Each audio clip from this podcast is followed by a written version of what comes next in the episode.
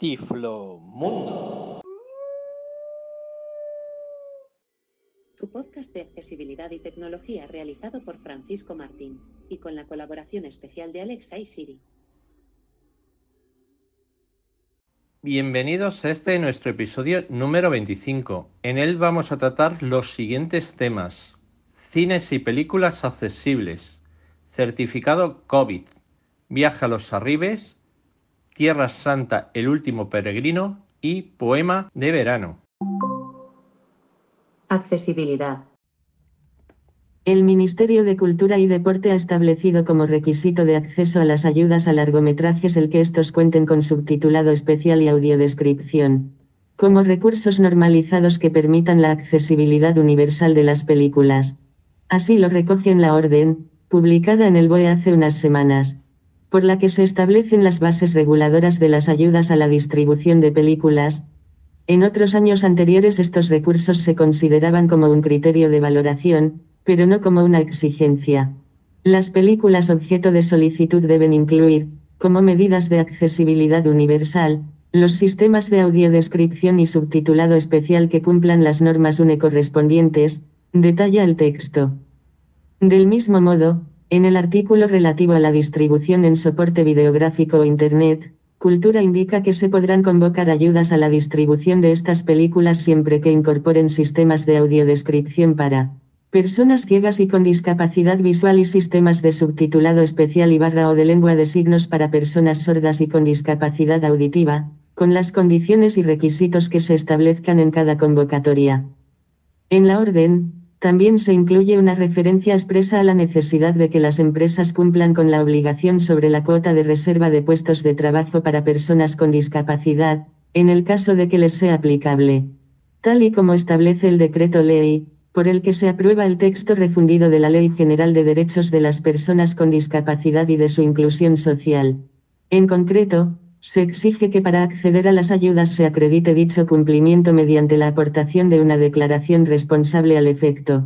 Los cines, como espacio de ocio cultural, ya deberían de ser accesibles para toda la población desde el 4 de diciembre del 2017, que concluyó el plazo legal que se dio a España para que todos los bienes, entornos, productos y servicios de interés fueran accesibles. En este sentido, es necesario que, entre otros aspectos, cuente con plazas de aparcamiento reservado para personas con movilidad reducida. Asimismo, todos los interiores deben de ser accesibles, desde el acceso o desde el aparcamiento hasta llegar a las taquillas y finalmente hasta la ubicación en el cine de la persona con discapacidad. Las butacas deben de cumplir una altura mínima de 1,5 metros. Por su parte, las taquillas de las salas de cines accesibles tienen que ser usables para todos los públicos, por lo tanto, al menos una de ellas debe de ser 100% accesible, ancho mínimo de 80 centímetros, altura máxima de 80 centímetros y zona libre de obstáculos de 75 centímetros. Y, por supuesto, tanto los baños como otras instalaciones como el bar, zona de reposo, etc., deben estar adaptadas y ser completamente también accesibles. Finalmente, en cuanto a la ubicación de la persona con discapacidad en la sala, esta deberá situarse preferentemente en la planta baja, pero no necesariamente en la primera fila, como ocurre ahora en la mayoría de los cines, y por tanto la persona acaba con dolor de cuello. Una de las opciones para conseguir la sala accesible es hacer distintos accesos a la sala, parte alta, media y baja de la grada. De esta forma, es más sencillo dispersar los asientos reservados y colocarlos en distintas zonas a las que se pueda llegar sin obstáculos, cerca de salidas y itinerarios accesibles y siempre sin interrumpir una posible evacuación. Otra opción es instalar elevadores o salvaescaleras en el interior de las salas. El cine es un importante recurso. Por este motivo, no solo se fomenta la accesibilidad a los recintos, sino que también a las propias películas. Esto permite que acudan a las salas de cine personas con discapacidad física, auditiva y visual. En concreto, para que un cine sea accesible a estas últimas, ha de cumplir los siguientes requisitos. Audiodescripción, subtitulado y bucles magnéticos. La audiodescripción. Este sistema permite que las personas con discapacidad visual sigan la película a través de una locución. Una voz en off narra lo que sucede en la pantalla de manera clara y neutra para que los asistentes sepan qué es lo que ocurre en cada momento. Estos comentarios se intercalan entre los diálogos de la película, sin pisarse entre ellos. Subtitulado. Hay dos maneras para facilitar la lectura para las personas con discapacidad auditiva. Por un lado, los subtítulos se insertan en la propia pantalla, de manera simultánea a la emisión de la película.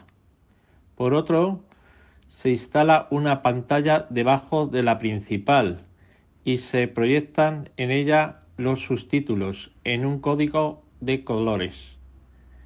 Este sistema es adecuado para no interferir en la emisión de la película, no distorsionar la imagen y no molestar al resto de los espectadores.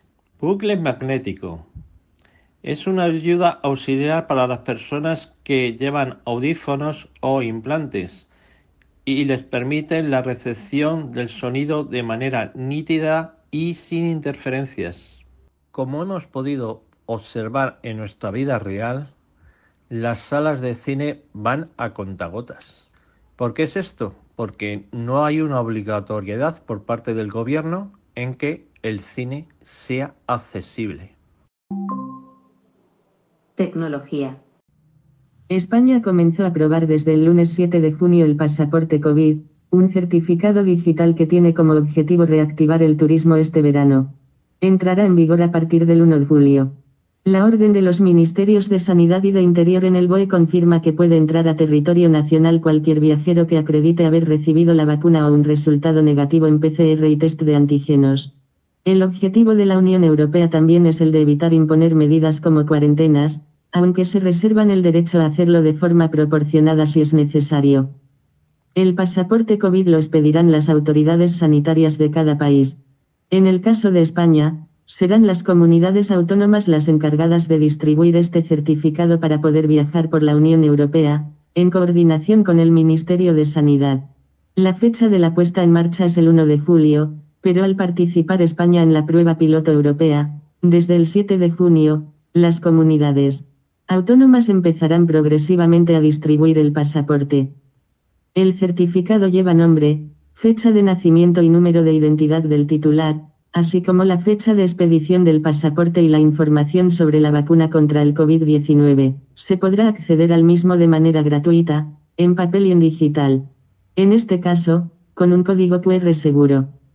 El certificado, que funcionará durante 12 meses, será vinculante en toda la Unión Europea para las vacunas aprobadas por la Agencia Europea del Medicamento, que por ahora ha validado los fármacos de Pfizer BioNTech, Moderna, AstraZeneca y Janssen, así como las vacunas chinas de Sinopharm y Sinovac Coronavac. También contendrá si el viajero ha recibido alguna otra vacuna aprobada por un Estado miembro, pero no por la EMA, como el caso de Hungría, que administra también la vacuna rusa Sputnik V y la china de Sinopharm. Pero será potestad de cada Estado miembro decidir si las considera válidas o no. Gran Bretaña baraja la posibilidad de poner en marcha un pasaporte COVID para aliviar las restricciones de viaje. Así, se aprobaría una flexibilización de las medidas durante el verano que permitiría a los turistas completamente vacunados evitar pruebas o cuarentenas.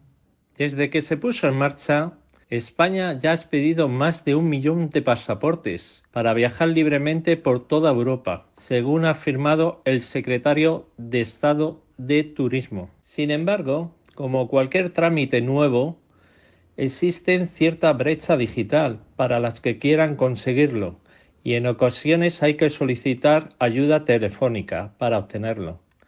Afortunadamente, hay distintos modos de hacerse con el pasaporte COVID.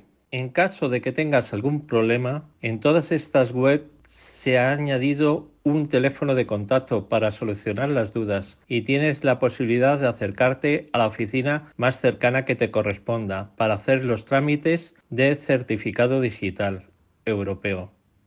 Eso sí, te recomendamos que lo pidas cuanto antes. No suele darlo de forma inmediata, sino unos días después. En la Comunidad de Madrid este certificado se habilitará en el sistema de la tarjeta sanitaria virtual, que funciona desde el año pasado y que ya utilizan unos 400.000 madrileños. En esta aplicación móvil, disponible tanto para el sistema Android como iOS, se vuelcan desde hace meses los resultados de las pruebas diagnósticas de COVID-19 realizados tanto en sistema público como privado, y también las dosis de las vacunas que ha recibido el usuario, si éste ya ha sido vacunado. Esta información que ya está disponible debe de atender unos criterios fijados por la Unión Europea para que todos los países sean iguales. Para conseguir esta homologación se ha aprobado una partida de 224.479,20 euros para adecuarla a la estrategia europea.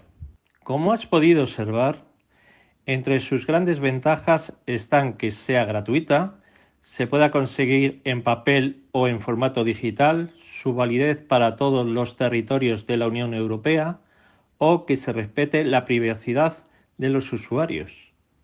Por lo tanto, si quieres viajar este año, no pierdas el tiempo y solicítala. Experiencias. Hoy con todos nosotros tenemos a Marisol Muchales, que nos va a contar su viaje por los arribes. ¿Qué tal, Marisol? ¿Cómo estás? Hola, buenos días o, o buenas tardes, buenas noches. Depende de cuando nos escuchen.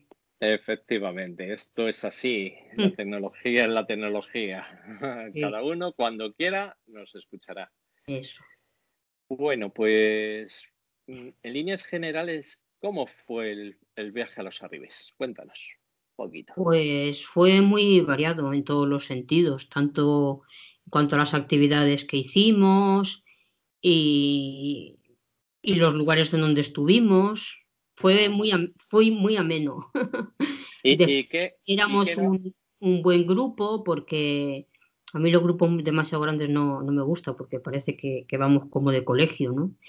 Y entonces era, bueno, éramos 10 y 15 personas, creo que éramos 15 personas. Sí, Y entonces, pues es un buen número para que sea diverso, conozcas a gente nueva y después, pues se maneje, se manejes bien. Yo creo que es un número ideal. Sí, sí, grupos pequeñitos, todo una piña y muy bien, porque te relacionas con todos, no los Claro. grupos grandes. Bueno, pues nada, pues vamos a coger la maleta y vamos a recordar este viaje. Llegamos a Moncloa y ¿qué hacemos? Pues cogimos el autobús y pusimos rumbo a Salamanca. Eh, tardamos unas dos horas y pico, dos horas y media, quizá algo menos. Y llegamos a- al Hotel San Polo, que está a la entrada de Salamanca, y estuvimos desayunando, que ya teníamos ganas de desayunar, pero como habíamos madrugado, pues eso. Había que coger fuerza. Exactamente. Entonces, pues nada, desayunamos estupendamente. Después estuvimos viendo los restos de una iglesia románica que hay en el, a la- eh, fuera del hotel, que de hecho ellos Sí, utilizan pero al lado, en el patio del hotel. Exactamente en el patio del hotel, que ellos utilizan incluso como terraza. Pero bueno, había unos restos allí, pues estuvimos viendo, viéndolos y estuvimos pues esperando a, las guías que nos iban a acompañar a hacer la visita por el centro histórico de Salamanca. y, bueno, recorrimos Salamanca. Vinieron dos guías porque con el tema del COVID pues nos teníamos que dividir en dos grupos y nada, pues estuvimos viendo lo típico que se ve del centro de Salamanca, la, catedral nueva y, vieja, la universidad y las casa, la Casa de las Conchas, donde entramos a hacer una visita guiada dentro de la Casa de las Conchas.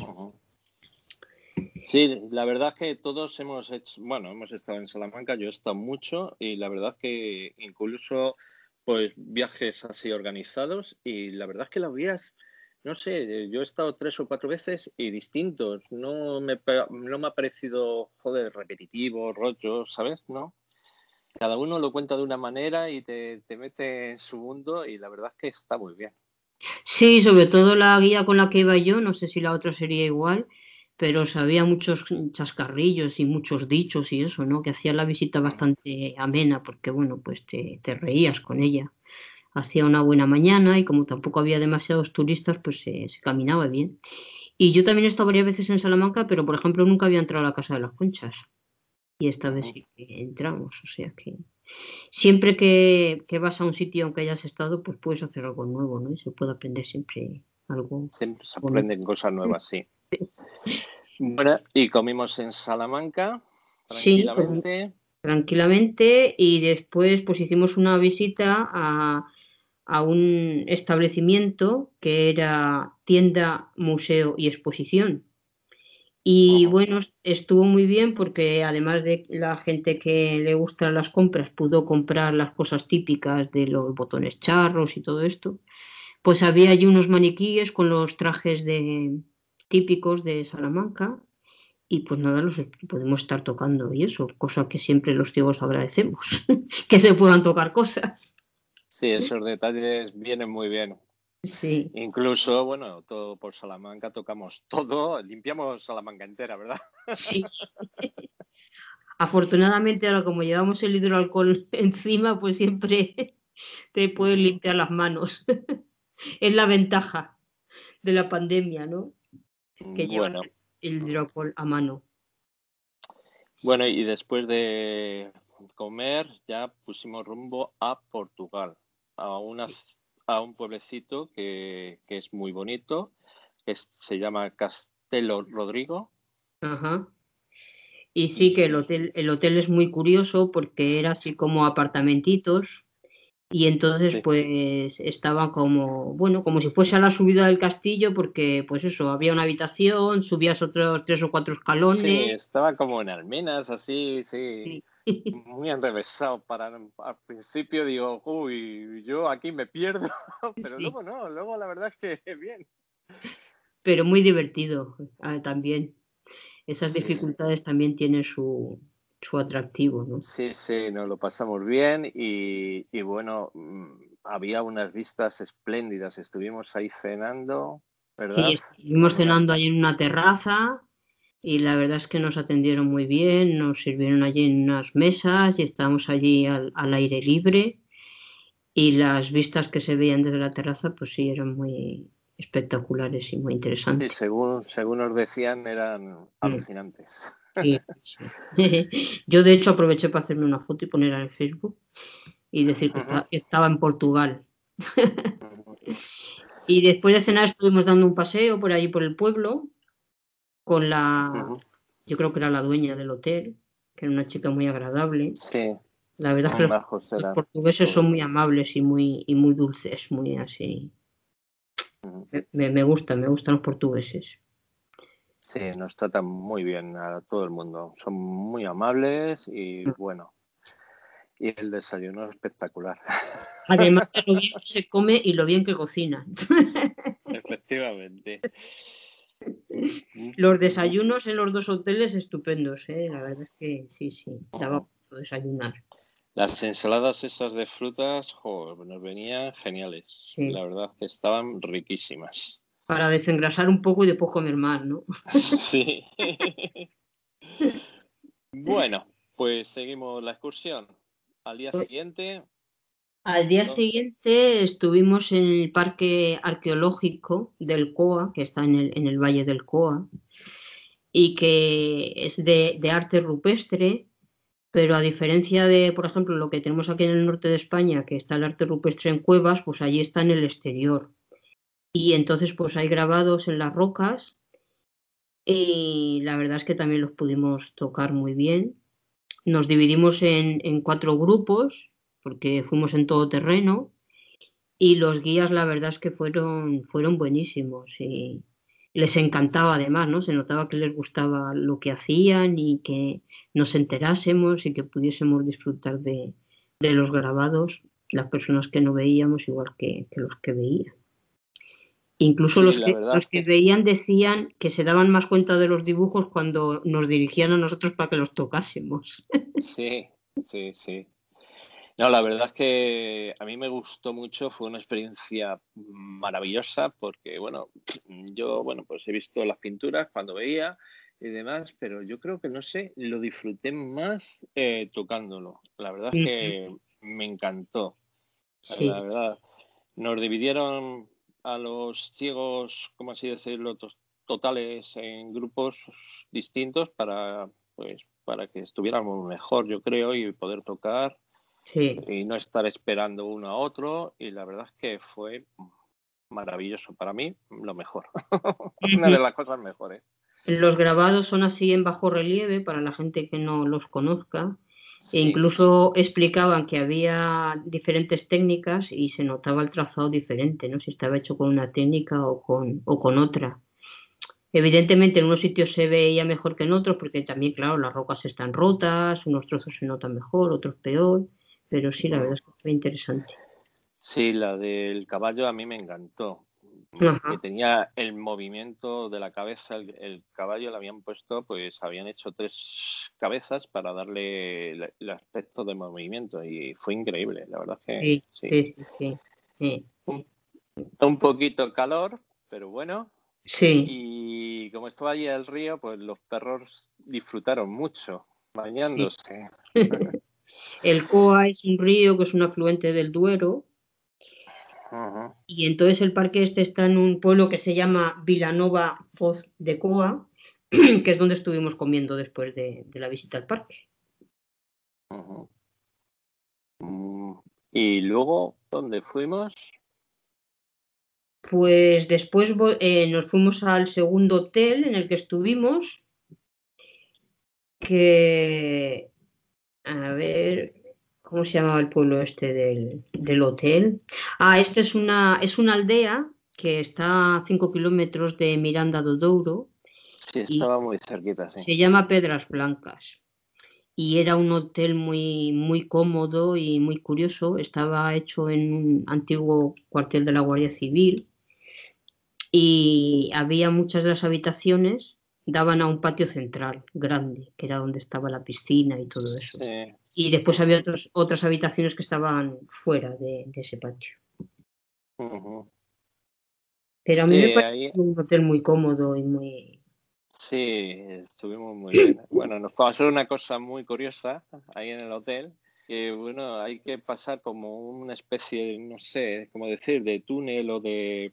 para entrar a, adentro. Al patio. Y sí. bueno, al patio y nosotros salimos con nuestros perros a dar una vuelta porque los otros estaban ahí esperándose unos a otros y dijimos, mira, estos quieren hacer pis y nos fuimos a dar nosotros la vuelta. Y de repente damos la vuelta, les ponemos a hacer pis y demás, seguimos, creímos que, que íbamos andando bien eh, y, y, está, y, entramos al hotel por otro sitio. Y nosotros, ¿qué hacemos? ¿Dónde estamos? ¿Dónde nos hemos metido? Y ya nos dice Dice, no, estés aquí en la piscina del hotel. Digo, no, si no hemos pasado el subterráneo, no lo hemos pasado. Dice, anda, que se han dejado la puerta abierta de una verja o no sé dónde, ¿verdad? Sí, sí, sí. Nosotros cosa, estábamos ya mirando a Dodouro, que íbamos a llegar y, ap ah. y, aparecimos en el mismo y estamos en el mismo hotel, esperando, eh, con el grupo otra vez. Bueno. Pero eso es porque los perros son muy listos y querían irse sí. porque ya estaban sí, cansados sí. de tanto calor y de tanto hacer por ahí, porque los de los grabados a ellos como que les daba lo mismo. no, claro, bueno, eh, le gustó mucho por el tema del río y Por el río, sí. por lo menos Gus empezó a escarbar y se sentó en los sitios Eso fresquito. ¿eh? Encontraba el sitio fresco. Pero se notaba que estaban cansados, pobres. Sí, sí, sí. sí. Y estuvimos Bueno, también, eh, bueno, porque en, en este, por la mañana se nos unió Antonio, que es un- una persona que tiene allí una empresa en Zamora, que se llama Zamora Natural, y es el que ha preparado muchas de las actividades que hemos hecho allí en Los Arribes. Entonces aquel día ya se unió a, a nosotros, ya no nos abandonó hasta, hasta que no, hasta el final prácticamente. final prácticamente, sí. Y trajo unos tándem y estuvimos ahí también algunos paseándonos en tándem esa tarde. Sí, Y esa tarde también estuvimos haciendo unos panecillos y, y Sí. unos bollitos de almendra que los bollitos, lo- lo de pan nos lo comimos por la noche y los bollitos de almendra al día siguiente del desayuno, ¿no? Creo que fue. sí, el desayuno no lo pusieron, sí. Sí. Entonces lo hicimos con la gente, con la gente del hotel. Sí, fue una experiencia buena, la verdad. El Sí. pan un poco sosón, por lo menos para mi gusto, no salió. Pero bueno. Sí, sí. Le, fal- le faltó un poco de sal, ¿no? Era, Sí. era para hipertensos. Y después de cenar estuvimos dando una vuelta por el pueblo, como el resto de las noches que estuvimos en este hotel. Ujú. Sí, y hay una cosa curiosa porque hay un término nuevo para mí, eh, que era, ¿cómo era? Eh, ir a los, no, ir a la oscuridad, no. ¿Cómo era? A, las so- sombras, No. no, la- a la negrura, a la negrura. A la negrura. No, que hay mucha negrura. ¿Te acuerdas? Y No. nosotros, ¿qué negrura? Nos dijeron a, a los de los perros, no, no, parar, parar, que por ahí hay mucha negrura. Que no se ve. Y al final se, se tuvieron que enganchar a nosotros. Se, se engancharon a nosotros, aunque me parece que luego hacían un poco de trampa porque ponía, ponían La linterna del linterna. Sí. no se fiaban de nosotros. No, la, la negrura. Sí, yo llevé a, a Conce y a Pilar el primer día. Por la negrura, por la negrura. Vamos por la negrura. Bueno, pues vamos a seguir viaje el siguiente día. ¿Dónde estuvimos? El siguiente día hicimos una ruta de senderismo y fuimos desde Pinilla a Fornillos de Fermoselle. Y bueno, no fue una ruta muy larga, pero fue muy amena, pues porque el guía Antonio pues, nos iba hablando de los árboles y de la zona y de, y de todo eso. Y en Pinilla había un mapa en relieve muy interesante, que era el Duero, y venían los distintos embalses que tiene el Duero, los distintos municipios, los afluentes, y estaba bastante, bastante bien hecho. Este mapa estaba en un mirador que hay allí en, en Pinilla. Sí, el sonido de los pájaros cuando íbamos andando. Bueno, eh, dijiste que era corta, pero bueno, era cuesta arriba todo. ¿eh? que no- Sí, sí. Pero Sí. fue Y muy además am- con el, con el calor y eso Sí. tampoco, tampoco se necesitaba más. Al final ya nos- se nos hizo un poco larga, aunque no era muy larga. Sí, aunque teníamos sombras, pero bueno, cuando cogíamos un poquito de sol se notaba, la verdad. Sí, sí, sí. Es que los kilómetros no son iguales en todos los sitios ni con la con- ni con diferentes temperaturas. O sea que. Por eso, por eso. Y bueno, pues nada. bueno, pues al final de la ruta, Antonio nos trajo bebidas, fue a, su- a por su furgoneta, nos trajo bebidas, o sea sí. que nos cuidó muy bien. Muy bien. Ahí Y cuando Sí. llegamos a Fornillo de Fermoselle, estuvimos en, en un sitio que nos dieron a probar un queso, que es un sitio que se llama La Setera, con página web, por si alguien quiere entrar y verlo, e incluso se puede comprar online. Y la verdad es que es un queso de cabra muy rico, a mí me gustó mucho. Venden queso y venden vino, vino de los. Ujú. El vinito, que estuvimos tomando una botella de vino ahí porque no había ningún bar cerca, o por lo menos no lo vieron. Y al final, Ajá. pues esperándonos unos a otros, pues estuvimos bebiendo el vinillo con el queso. Sí, sí, sí. Y bueno, pues después de comer, de beber y de comprar, cosa que hacemos muchos turistas, pues nos fuimos a comer a un sitio que se llama La Tortuga, que está en Torregamones. Y nada, pues ahí estuvimos comiendo bacalao y bueno, diferentes cosas. Sí, todo muy rico, las comidas muy ricas en general.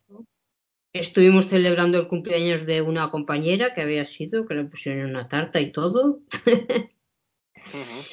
Y después por la tarde. año pasado. Sí, sí. dejamos huella. por donde vamos dejamos huella.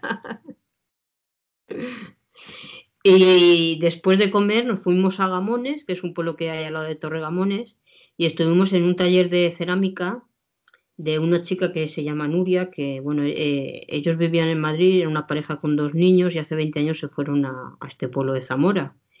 Y ella hace cosas de, cerámica y nada, viven allí pues muy felices y muy contentos.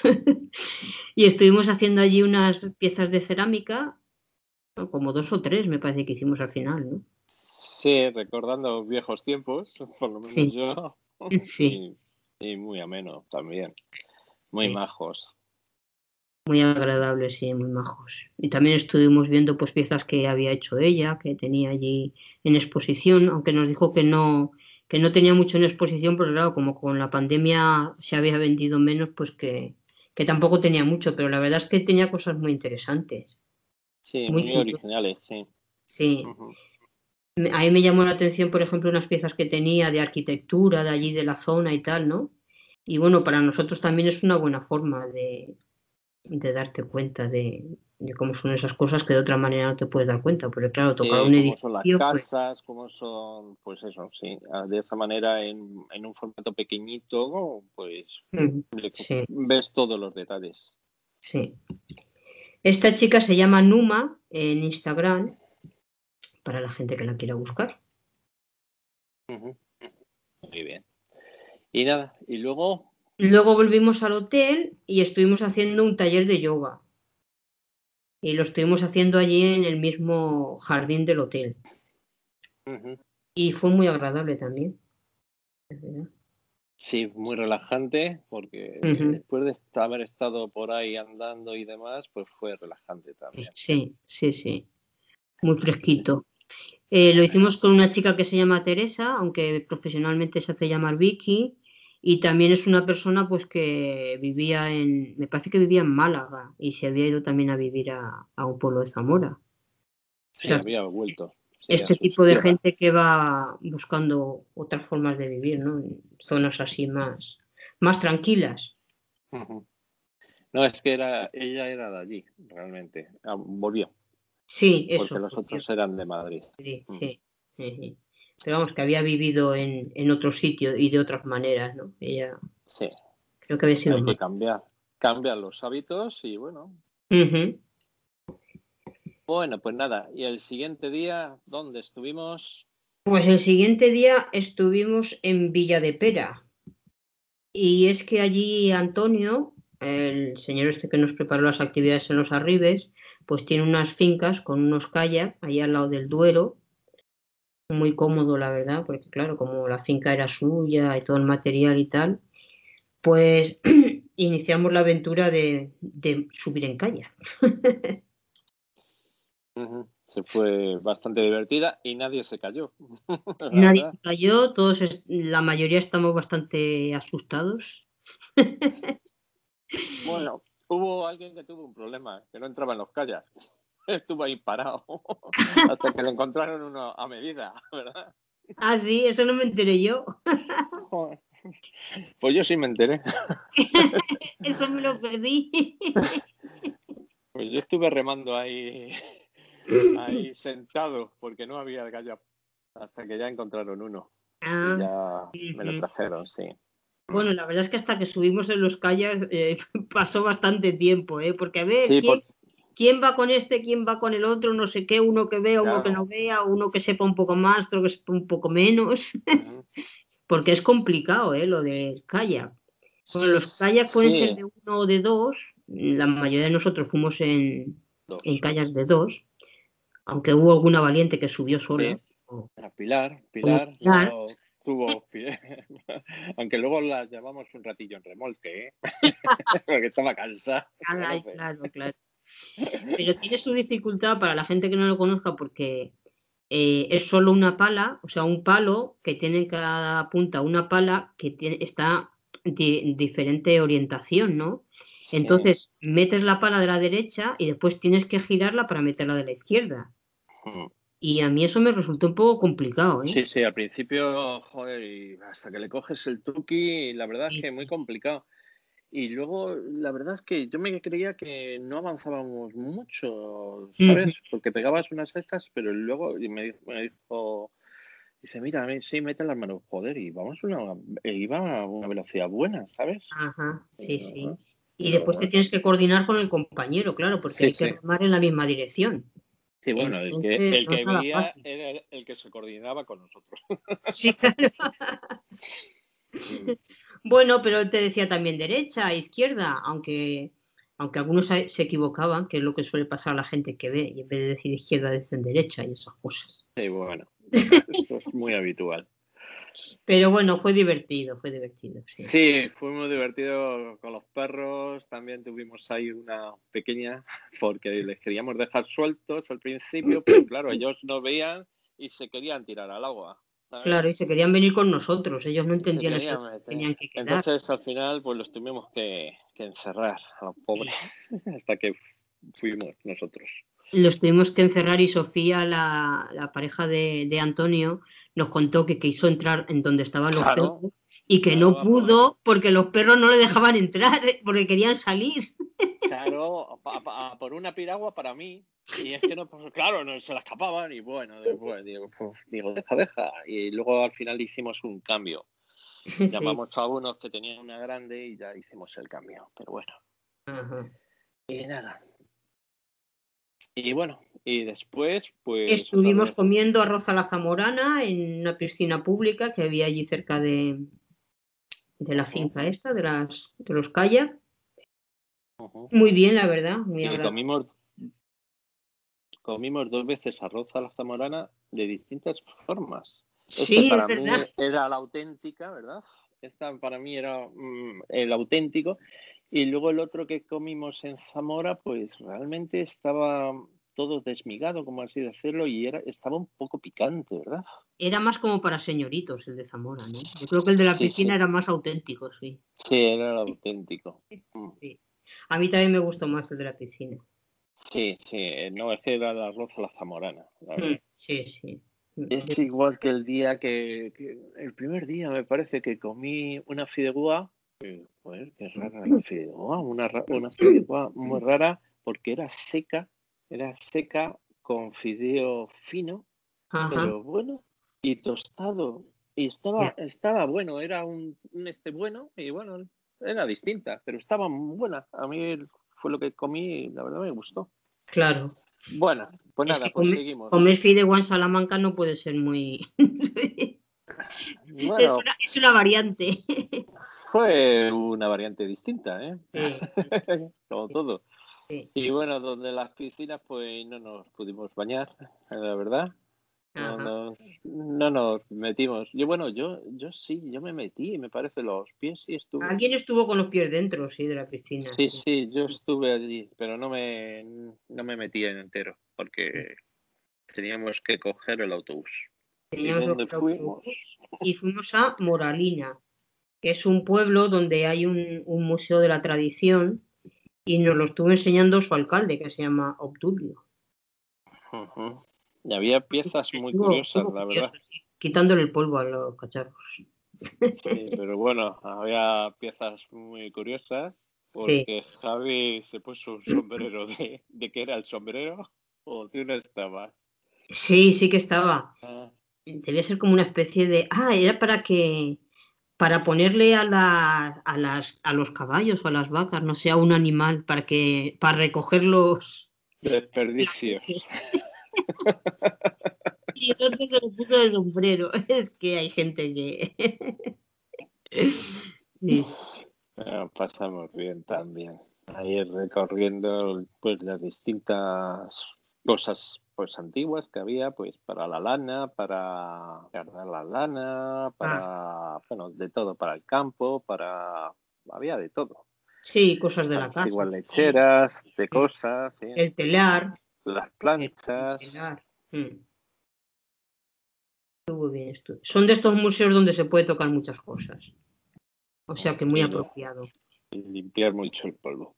Mm. Bueno, pues nada, pues luego ¿dónde estuvimos ya. Pues luego ya nos fuimos al hotel y estuvimos dándonos un baño en la piscina. Y después estuvimos jugando a la rana, allí en el patio del, hotel. Sí, sí. Eh, que hubo gente muy buena jugando a la rana. Yo era la primera vez que, que lo hacía, la verdad.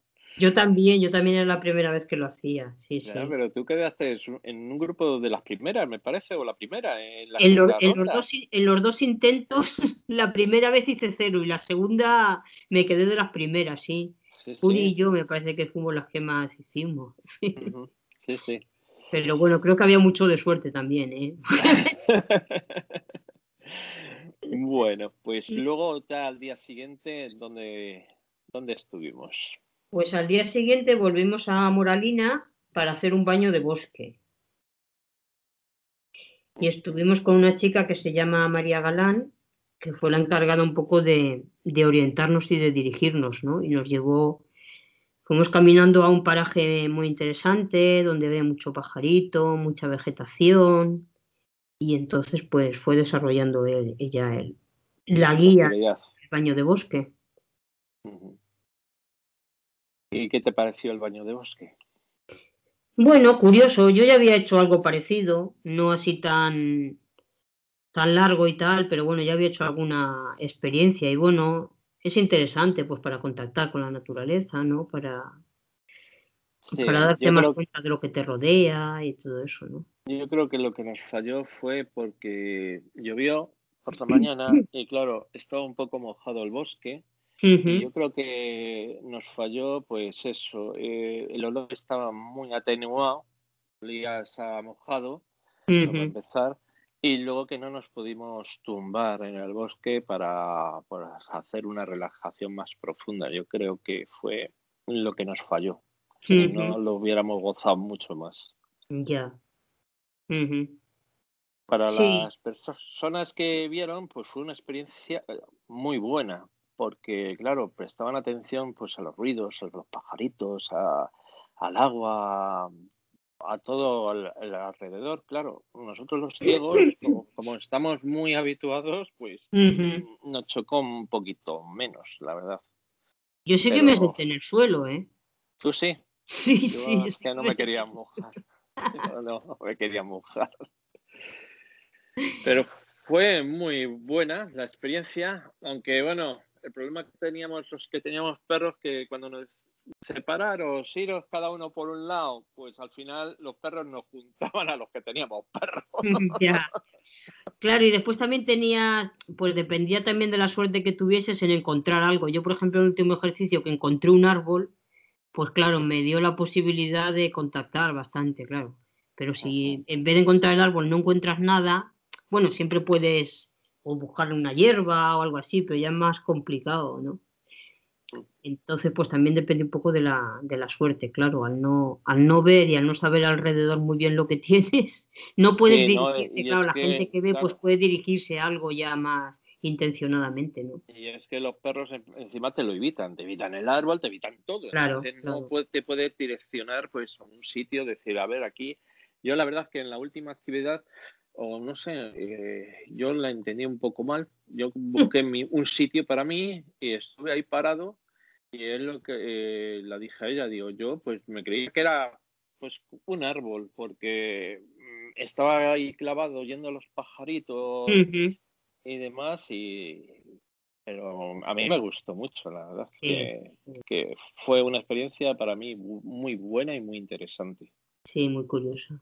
Claro, no es que en esos casos si llevas el perro lo que tienes que hacer es tomar tú la iniciativa y, llevar al perro detrás. Hombre, porque la ventaja es que no había ningún sitio peligroso o muy peligroso, ¿no? Entonces, pues, no lo sé.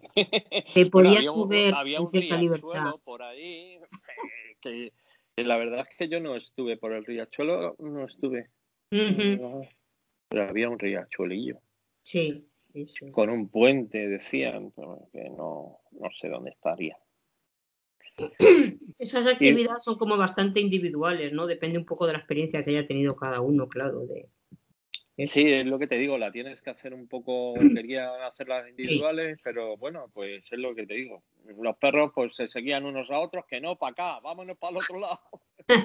un poco, pero bueno, que al final pues sí, la, le hice bien, la verdad. Y bueno, y luego, después de esta actividad, donde... Pues volvimos a, bueno, volvimos, no, fuimos a Zamora y estuvimos comiendo en Zamora, en un sitio que se llama Los Pelambres, que era así un sitio muy agradable también, en, el exterior y...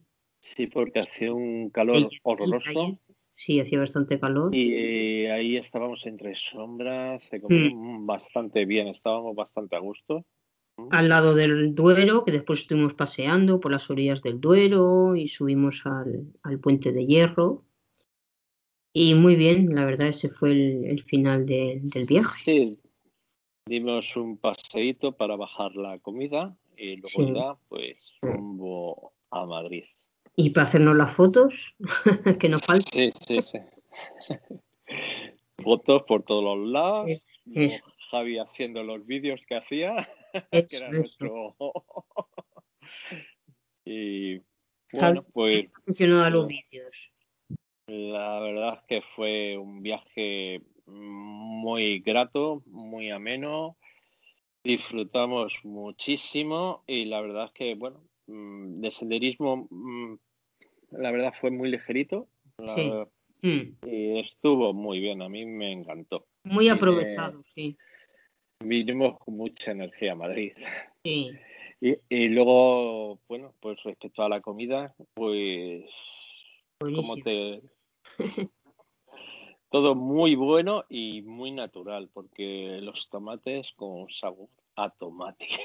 Sí, sí, es verdad. Tomates muy buenos. De huerta, la cebolla, sabía todo muy rico, muy rico. El bacalao, el bacalao muy bien cocinado, claro. Sí, de todas las maneras posibles, pero muy bien. Sí. La verdad es que estuvo muy bien. Y a mí lo que me gustaron fueron las ensaladas de fruta que nos poníamos por la mañana que estaba, uy, entraban de miedo también. Y, y bueno, ¿alguna anécdota por ahí que nos puedas contar más? Pues yo creo que ya las hemos ido contando, ¿no? Según hemos ido contando todos los días. No recuerdo sin ninguna que, que se me haya escapado. ¿Tú te acuerdas de algo más? No, yo no me acuerdo. A mí lo que me hizo mucha gracia fue el tema ese que hemos comentado. El de los perros que eh, nos llevaron al hotel. Sí, sí, porque estábamos convencidos que estábamos bastante lejos del hotel. Pero es que los tres estábamos súper convencidos. Sí. bueno, es que incluso porfiamos que no. ¿Cómo, vamos a estar en el hotel si no hemos pasado el túnel? claro. No sabíamos que había otra entrada. Creo que no lo sabía casi nadie. Casi no, nadie, no, ni ellos, porque dijeron, ostras, que nos hemos dejado la, puerta. La puerta abierta. pues ya ve, los perros no. La verja. Mira, mira por dónde. Es que lo que no hago en perro guía. Sí, sí, la verdad es que bueno, se portaron estupendamente los perros. Iban, tres perros, no ningún problema. Mm. Y nada, muy bien acogidos, cada, acogidos por la gente y después los pudimos soltar en varios momentos y yo creo que ellos también. Ah, bueno, la anécdota de, de mi perrito, ¿no te acuerdas? Ahora mira, ahora me ha venido. ¿Qué hizo tu Fue que se tiró al río, bajó ah, los escalones, se tiró al río y luego quería, claro, se creía que iba a hacer pie y ahí no hacía pie, que era... Ya, ya, ya, Bueno, y la mía también se tiró a una fuente romana. Sí, sí, que este ya dijo de la fuente romana, se conoce que solo se metió los pies. El mío solo se metió los pies, dijo de meterse que era ahí. Y fíjate que no cubría ahí en la fuente romana. Y con el susto ya dijo que no es. se pegó porque quería subir por un sitio pues que no por donde se había tirado que estaba muy alto y el, pues, el guía pues le cogió el collar y le subió por, por otro sitio la mía dio tal chapuzón que hasta me salpicó, o sea que. Sí, sí. Sí, se lo pasaron muy bien, disfrutaron mucho los perros. Bueno, tu perra tiene un nombre muy especial y muy curiosa, ¿verdad? Porque es color chocolate y se llama... Y se llama Cebra. Sí, se llama Cebra. Yo estoy cansada. Ahora ya, mira, ya hace mucho que no me lo dicen, pero normalmente me dice la gente, ¿y las rayas? Las ha perdido. sí, pero una que estuvo en tu colegio contigo, que también era chocolate y se llamaba. Ah, sí, una que estaba en la escuela conmigo se llama, se llama Crema. Crema. es una hermana de cebra que también es color chocolate y se llama Crema. Cuando la llame la pobre dirán, esta sí que es ciega, que es chocolate y la llama crema. sí, sí. Eh, bueno, está en, Alcalá de Henares, espero que siga por allí porque hace tiempo que no se ve ella, pero vamos, seguro que por allí sí. Mm la tiene un, señor. Bueno, pues nada, pues yo creo que ya es agradecer a Ovidio y a Mariluz el esfuerzo que hicieron para mm. preparar este viaje. Pues sí, porque siempre es arriesgado, ¿no? Y la, esto de a ver si sale bien, si no sale bien. Sí. Entonces, pues la verdad, sí. ¿Y el próximo a quién le va a tocar? Bueno, pues parece que la gente dice que quiere venir a Cantabria. Entonces, bueno, pues Mariluz y yo estamos dispuestas a organizarlo, a ver, a ver qué tal. Muy bien, pues nada, pues esperamos este viaje eh, como el comer. Ya. bueno, Marisol, pues un placer habernos pues contado tu experiencia y hasta pronto. Hasta el próximo viaje. Chao. Adiós.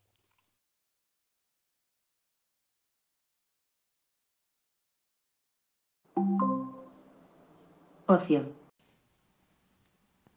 Hola, me llamo Victoria y bueno, os quiero comentar una película que he visto hace un par de semanas que me ha encantado.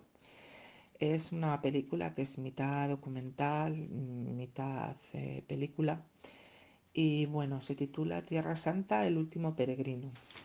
Os voy a contar un poquito la sinopsis.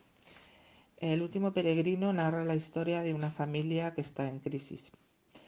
Carmen, que en realidad es la actriz Susi Lillo, ve su matrimonio estancado. Su marido, que es eh, el actor Carlos Cañas, no cuenta con ella para nada y sus hijos no la comprenden.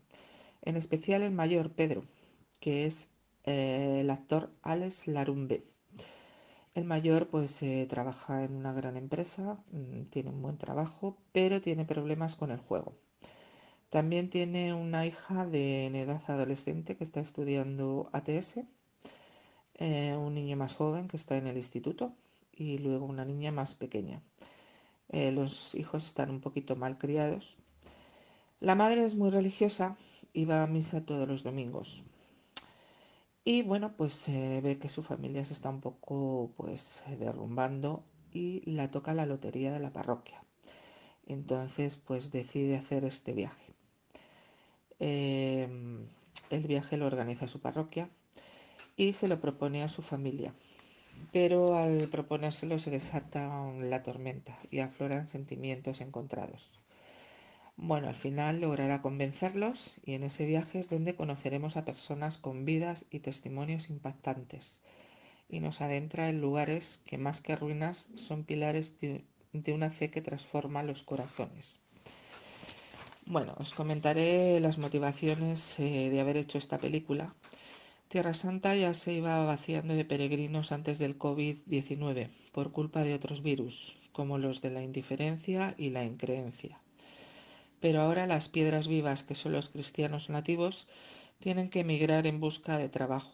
¿Se quedará sin cristianos la tierra de Cristo?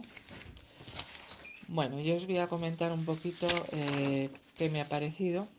Este documental dramatizado es honesto de principio a fin y está dirigido a un público en concreto el cristiano. Yo que soy religiosa he salido de la película reconfortada y feliz. Sus directores saben que no van a arrasar en taquilla. No lo duden y busquen su sala más cercana. Para disfrutar de las buenas historias no es necesario ser religioso. y esta es una buena historia hecha con el corazón y con el alma también. Nos da a conocer y visitar los misterios de Dios.